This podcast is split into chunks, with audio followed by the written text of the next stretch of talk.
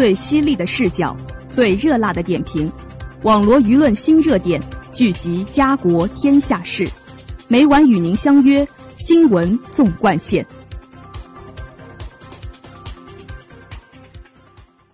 新闻每天发生，视角各有不同，欢迎收听今天的新闻纵贯线，与我一同聊新闻，说天下。我是今天的主播陈阳辉。今天就由我为大家带来最新鲜的电影、音乐、文学板块。下面请听第一条资讯：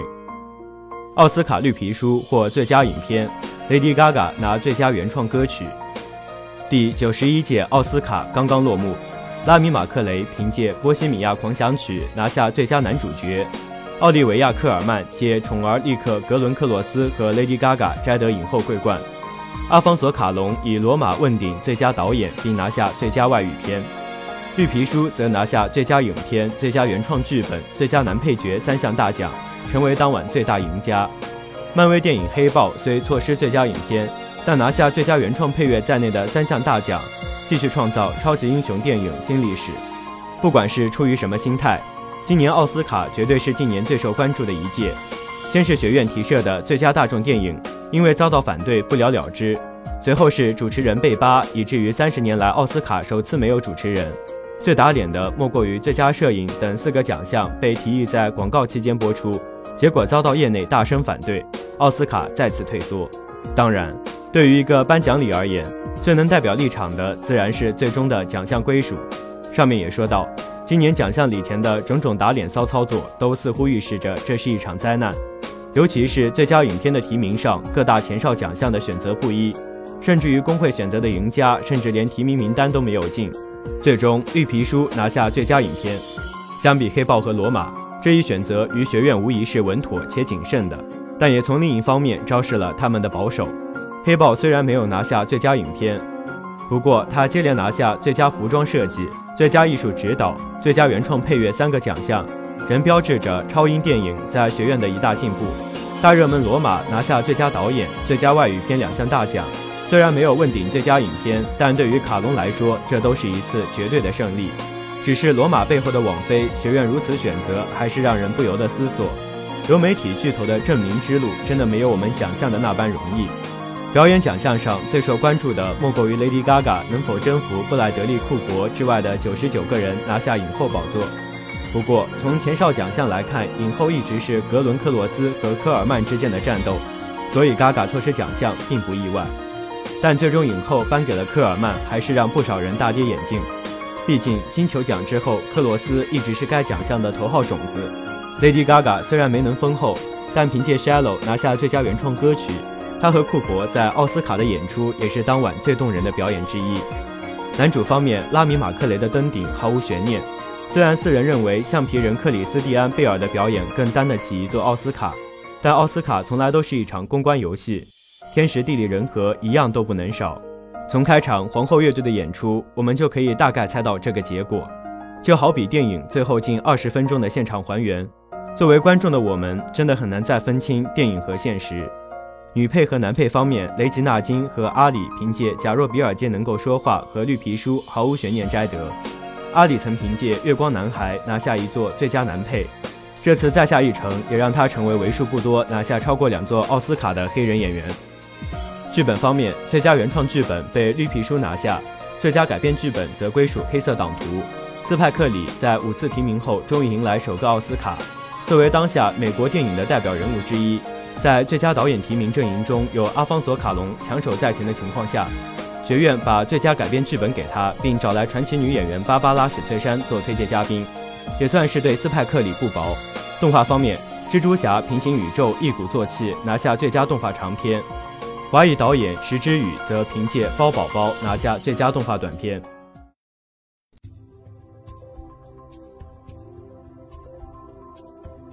您现在收听的是《新闻纵贯线》。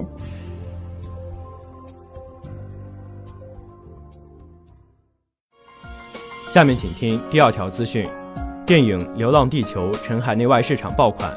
科幻电影《流浪地球》凭借高企的口碑，在近日海内外电影市场的激烈竞争中脱颖而出，获得了骄人的票房成绩，引发了观众关于未来、人生等话题的思考和讨论，为祥和热闹的节日氛围增添了几分深刻厚重的文化气息。这部电影自二月五号与观众见面以来，各种市场指数一路飙升。